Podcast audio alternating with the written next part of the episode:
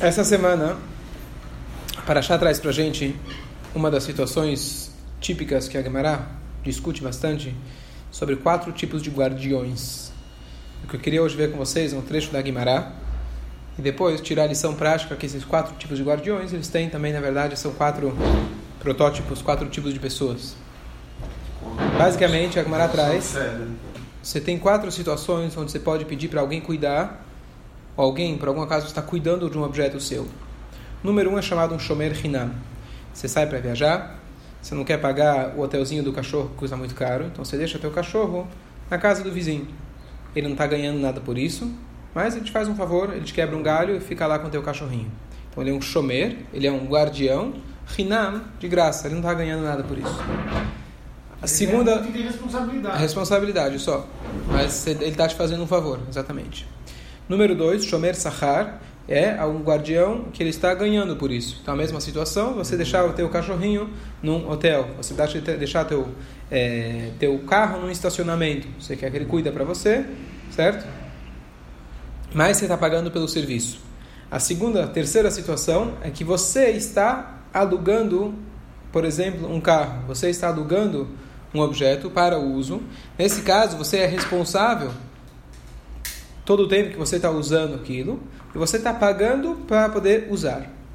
E por último, é o shoel. O shoel é aquele que pega emprestado. Ele é o oposto daquele que te faz um favor, assume só as responsabilidades e não não está tendo proveito. Ou aquele que pega emprestado é o contrário. Ele tem só o proveito, tá certo? E ele não está aqui, ele não foi que ele está fazendo um favor para o dono. Pelo contrário, o dono está te fazendo um favor e deixando você ter todo o proveito. Isso é aquele que pega emprestado. Entendeu? Diz pra gente Agmará em Baba Metzia. Existem quatro tipos de shomrim. Qual é a regra? Qual que é o nível de responsabilidade que eles têm? Então, aquele que tem mais aquele que assume mais responsabilidades, ganhando menos, tem menos usufruto. Então, é óbvio que se acontece alguma coisa com o objeto, ele se torna ele é mais isento. Então, por exemplo, diz a Mishnah pra gente, um shomer hinam, aquele que cuida gratuitamente. Qual que é a regra? Sim? Se roubaram dele o cachorrinho, tá isento. Tá certo? Se o cachorrinho morreu, tá isento? Eu não tenho culpa, eu te fiz um favor. Eu vou. A única coisa que ele tinha que fazer, ele tinha que fazer um juramento. Porque vai saber o que aconteceu. De repente ele vendeu o cachorrinho e é, era um de coleção, era um que valia muito. Ele foi lá, vendeu e embolsou o dinheiro. Então tinha que jurar sobre o acontecimento. Mas caso contrário, além, além do juramento, ele está ele tá isento de qualquer tipo de pagamento. Mas também não pode deixar de alimentar. Então, muito bom. A única situação que ele era considerado culpado, que tem que arcar com prejuízo, é se ele foi um pochea. Pochea significa que ele foi Relato. imprudente. Se ele foi imprudente, deixou a porta aberta, o cachorro foi embora, deixou de alimentar, o cachorro morreu, então não foi para isso que eu deixei com você. Se você aceitou guardar ele, quer dizer, o mínimo de responsabilidade você assumiu. Então, isso você tem que fazer. Agora, se você não foi imprudente, você não tem responsabilidade de pagar, de devolver. Agora, o outro extremo, aquele que pega emprestado, não adianta ele falar, olha, eu peguei teu carro emprestado e a ponte, Deus nos livre, caiu em cima do carro. Uma coisa completamente imprevisível, não tinha nem como, né, depende de onde você está andando. Em alguns lugares já é até previsível, está dizendo, né? Então, aconteceu um desastre natural que não tinha forma nenhuma de prever. O shoed, aquele que pega emprestado, você fala, olha meu caro, você pegou o meu objeto emprestado, seja o carro, seja o burro, seja o cavalo, seja o cachorro. Você quis aproveitar, você foi passear, eu te deixei. Eu só quero uma coisa, você me devolve o meu objeto. O que aconteceu, eu não estou nem aí. É muito comum aqui no Brasil o cara fala, não, vou te contar uma história, o que aconteceu, o que fulano. Não quero saber. Eu te emprestei, você me devolve. Concorda? Vai ter que pagar a franquia do seguro. Eu quero meu carro de volta. Quem vai ter que quebrar a cabeça com o seguro é você. Eu quero meu carro aqui. Depois, você tem aquele que é o guardião, que ele está ganhando por isso. Vamos pegar o exemplo do hotel, de estacionamento, hotel do cachorrinho ou estacionamento. A gente tem que tirar aqui um fator que hoje muda de antigamente. Hoje, quando você vai deixar o carro num estacionamento, é, o estacionamento tem um seguro. Quando você aluga um carro, você paga pelo seguro, você tem a opção de ter o seguro. Vamos tirar essa variável que antigamente não existia essa possibilidade, né? As companhias seguradoras não tinham pensado nisso ainda, antes de, de ter essa ideia. Então vamos tirar esse detalhe. Não existia seguro. Então o que acontece? Vamos imaginar que eu deixei não numa companhia, numa empresa, mas eu deixei o meu carro e eu estou te pagando para você cuidar do meu carro, você cuidar do meu cachorro. Então o que acontece? Se é, se teve é, Gzeilava Aveidá, se o dono perdeu, fala para ele, te paguei para você cuidar do meu carro, você vai dizer, sumiu o carro, roubaram. Então você vai ter que por isso mesmo que eu deixei, por isso mesmo que eu estou te pagando para você não, é, para você não, para você assumir a responsabilidade. Agora, outra situação, shvurá, shvuyá, veladamente. Se ela morreu, o animal, por exemplo, se fosse um animal morreu, não porque eu deixei de alimentar, simplesmente ele chegou a vez dele. Chegou a vez dele, teve um ataque cardíaco, estava em depressão porque você viajou e deixou ele sozinho, tá certo? Então nesse caso eles estão isentos. Só um caso um caso a mais que a Gomara fala também para gente que se chegam é, assaltantes armados, nesse caso, apesar de você estar pagando pelo serviço, por isso eu tirei a questão do seguro. Uma vez que eu estou pagando pelo serviço, mas o cara fala, olha, você me pagou pelo serviço, para eu cuidar, para eu não ser, para eu ficar de olho. Agora, se alguém vai vir com uma arma na minha cabeça, não é para isso que eu aceitei, não é para isso que eu aceitei uns trocados para eu arriscar minha vida pelo teu carro.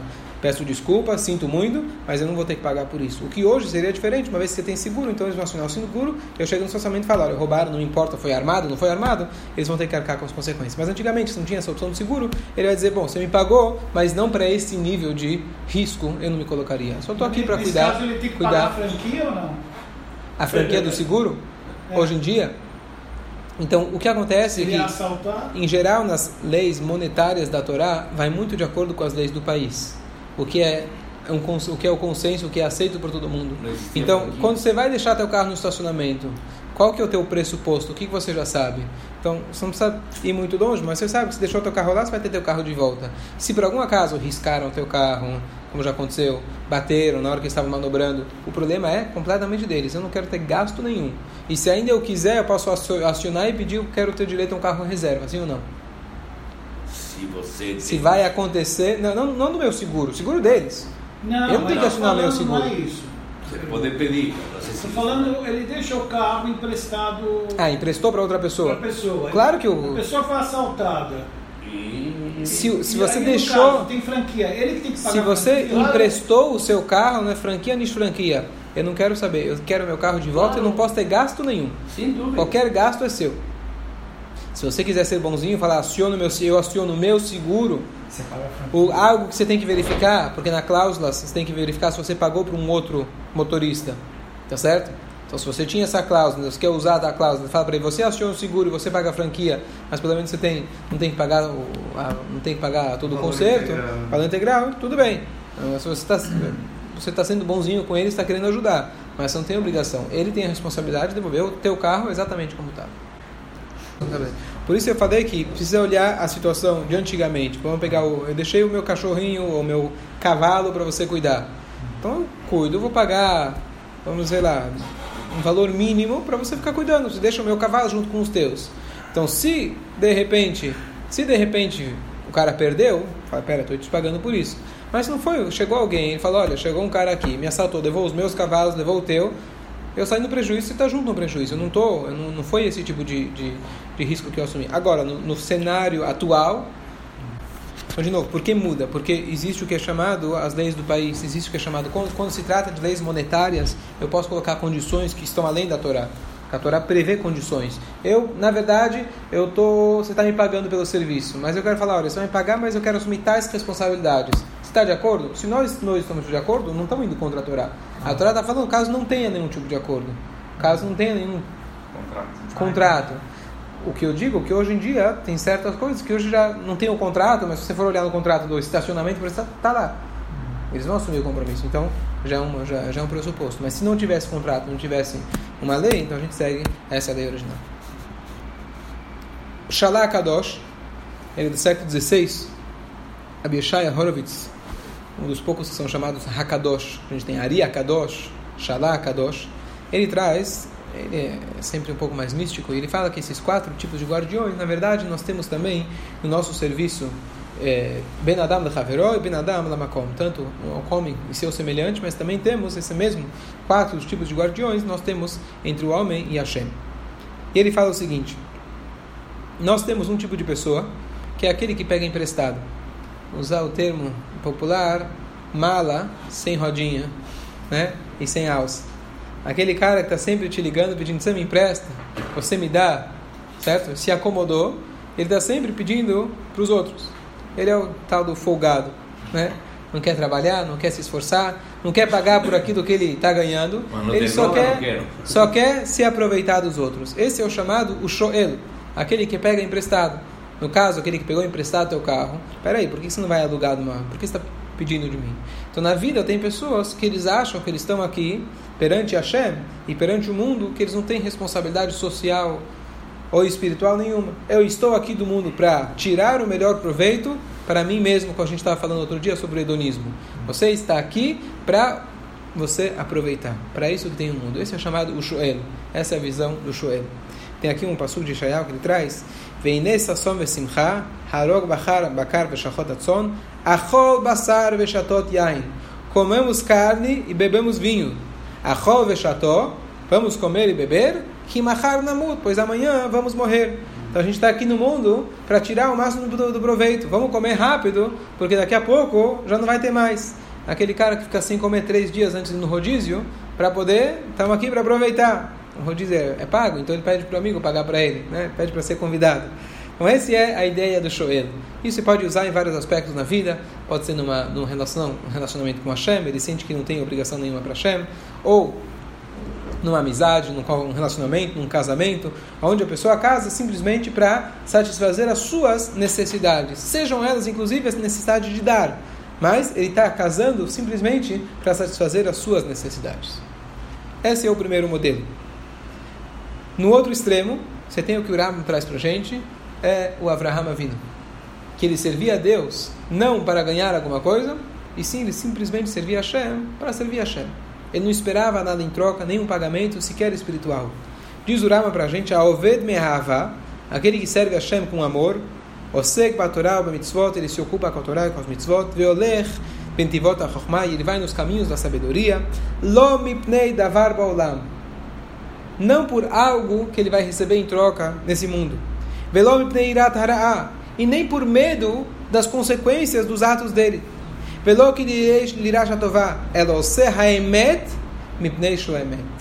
Esse é o nível máximo, aquele que faz a verdade por ela ser a verdade. E no final Deus vai dar a recompensa, mas não que ele trabalha para Hashem pela recompensa. Ele trabalha para Hashem simplesmente pela verdade. Um exemplo típico para isso, Rav Nachman Chernobyl, famoso sábio, mestre racídico, na época, é, Magid Mesrich, ele uma vez chegou numa cidade, e na cidade não tinha uma mikve. E a gente sabe que a mikve é prioritária, a prioridade, inclusive antes de uma sinagoga. Se você tem uma mikve kasher, as mulheres podem ir, pode ter continuidade do povo judeu. Ele se assustou e falou: Como não tem uma mikve aqui? Ele falou: Olha, Rabino, infelizmente ninguém tem dinheiro de construir para construir uma mikve. Ele falou: Ninguém? Na cidade tem alguém que tem dinheiro? Falou: Tem um cara, mas ele é um miserável, ele não quer, ele não dá dinheiro para te dar cá. Ele falou: Ah, é? avisa para ele o seguinte: se ele der o dinheiro para construir a mikve, eu vou dar a minha parte no Lamabá. Como é que é? Fala de novo. Avisa ele que se ele construir a mikve, eu vou dar para ele o meu quinhão no Olamabá. Com contrato, reconhecido em cartório? Reconhecido em cartório, como você quiser. Eu dou a minha palavra, para esse rabino não precisava mais do que a palavra dele. O mundo vindouro, Olamabá. Eu dou para ele, eu dou a minha parte no mundo vindouro. Parte toda? A parte Tá, dele. você está fazendo cálculos. Ele falou, eu dou a minha parte no A mundo parte vindouro. dele. Calma, Daniel, calma. Não, então. O, o crédito dele todo. Ele Todo, tá- todo o meu crédito. Dito e feito, o homem quando viu essa oferta, ele foi lá e falou, essa eu não posso perder. Fizeram lá o contrato, se é que teve contrato, e o homem construiu a mikve, e a história termina por aqui. Qual que é a lógica? Se você serve a Deus, você segue a linha de pensamento que nós estamos aqui, como a própria Torá fala, Mishnah fala, esse, esse mundo é o corredor para a gente poder chegar no, né, no aposento, no aposento real. Então todo dia eu estou aqui acumulando milhas. se eu tenho a oportunidade de acumular, acumular milhas e ganhar todas as milhas de uma vez só, passar para o Prime, Jackpot. passar para o, como chama, é, Tá, e- é, diamante, tá certo? Não. Eu vou aproveitar. Como será que o rabino abriu mão de tudo isso para construir uma mikveh? Uma mikveh é uma mitzvah, ou várias mitzvot. Você vai abrir mão de tudo por isso? E a resposta é simples. Se você trabalha para Deus como Shomer Sahar, como um guardião que está esperando algo em troca, ou pior ainda, se você é um shoel, você não espera, você nem serve a Deus, você nem é um guardião, então por que você vai fazer uma troca dessas? Mas alguém que está aqui na vida, Ose Haemet Mipnei Shehu Haemet, ele faz a verdade porque essa é a verdade. O que me importa é o Olam Abba. Deus quer que tenha uma mikve aqui. Deus quer que tenha uma cidade que eles possam ter, dar continuidade. Como que eu posso pensar no meu bem particular, seja ele o mais espiritual possível? Então, esse é um exemplo de uma pessoa que servia a Deus como um Shomer Hinam. Ele está servindo aqui a Deus sem esperar absolutamente nada. Nós temos o exemplo típico disso, é Avraham Avinu. É que vai chamar Avraham Bekoli, Lishmor, Mitzvah, Lishmor, Mishmartim, Mitzvotai, Rokotai, Bedorotai. Avraham Avinu era o protótipo disso, o protótipo de Chesed, que ele fazia o bem simplesmente para fazer o bem. Não porque isso ia trazer para ele algum tipo de benefício. Se a gente for ver qual que é a nossa função aqui no mundo, qual que é a nossa função aqui no mundo? Hashem, ele falou para Adam Arishon, vai anicheu began Eden, leshomra, leovda, ou deixomra. Deus colocou Adam Arishon para trabalhar e para cuidar. Nós somos guardiões aqui nesse mundo. Nós, nós temos que guardar. Ve'atá meshamra bekirbi, a gente fala diariamente. Deus deu a alma, Ele cuida dessa alma, na verdade, é nosso papel de cuidar dessa alma, preservar, regar diariamente com mitzvot, com Torá, e melhorar esse mundo, fazer desse mundo, cuidar desse mundo, que seja um lugar melhor. Se a gente for ver, está escrito na Agmará atrás, o Mechilta, ele traz para a gente, o Shmartem et amatzot. Deus fala que a gente tem que cuidar das matzot para que elas não fiquem hametz. Então dizem nossos sábios para a gente, o Shmartem et hamitzvot. Você tem que cuidar de todas as mitzvot porque elas não fiquem hametz. Hametz significa se você demora para fazer. Certo? Tem uma oportunidade, uma mitzvah, as megit, nentman. Você me ensinou, tá certo? Se alguém dá, Se alguém dá, vai perguntar por que dá. Porque Querido tá amigo. Henrique ensinou que se alguém vai te obrigado. dar, você fala obrigado. Não fala, não, não Acabou. quer. Não Alguém vai te devolver uma dívida, você fala, não, mas você não- realmente não precisa. Se o cara veio aqui te pagar a dívida, pega. Aproveita porque depois pode não ter mais. As megit, né? Não, não precisa Tá hoje, me dá amanhã. Então, Ao mesmo tempo, no, no, no, no nosso serviço Hashem, se aparece uma oportunidade de fazer uma mitzvah, não deixa para depois. Se você esperar 18 minutos, vai virar hametz. Mahmitz, em hebraico, você já perdeu a oportunidade. Altachmitz, não perca a oportunidade. Então nós estamos aqui, o Shmor. Shmor significa guarde, essa é a nossa função. E tem o Passuk no Teilim que fala pra gente, muito bonito, que o Passuk fala, Ana Hashem, que ani avdecha, por favor Hashem, que eu sou o seu servo. Davi da Mela fala para Deus, eu sou o seu servo. E tem uma explicação do Baal Shem Tov muito bonita que ele fala Hashem, Ana, e de maneira geral a gente fala que Ana é por favor. Só que Ana, por favor, é com Aleph. Aleph, Nun, Aleph. Ana Hashem, Oshiana. Esse Ana está escrito com rei. Por quê? Porque Ana também significa onde quer que eu esteja. Onde quer que for. Em qualquer lugar. Ana Hashem que ani avdecha. Qualquer lugar, qualquer situação que Hashem me colocar, ani avdecha, eu sou o seu servo.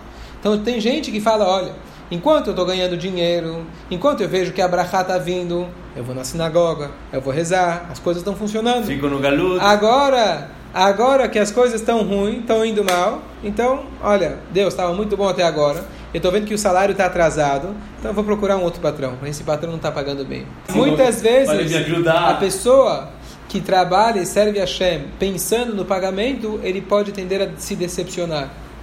Quanta gente não se revoltou quando viu um desastre, quando viu um problema? Fala, olha Deus, eu fiz A, B, C, D, eu estava esperando que você ia me dar em troco muito mais, eu estou vendo que teu troco não está bom, então eu vou procurar outro patrão. Alguém que me dê mais, porque a tua, Isso teu é pagamento não está bem.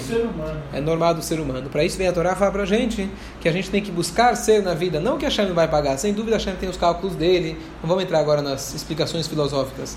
Mas o ponto é que se eu estou esperando algo em troca, eu posso acabar trocando de patrão.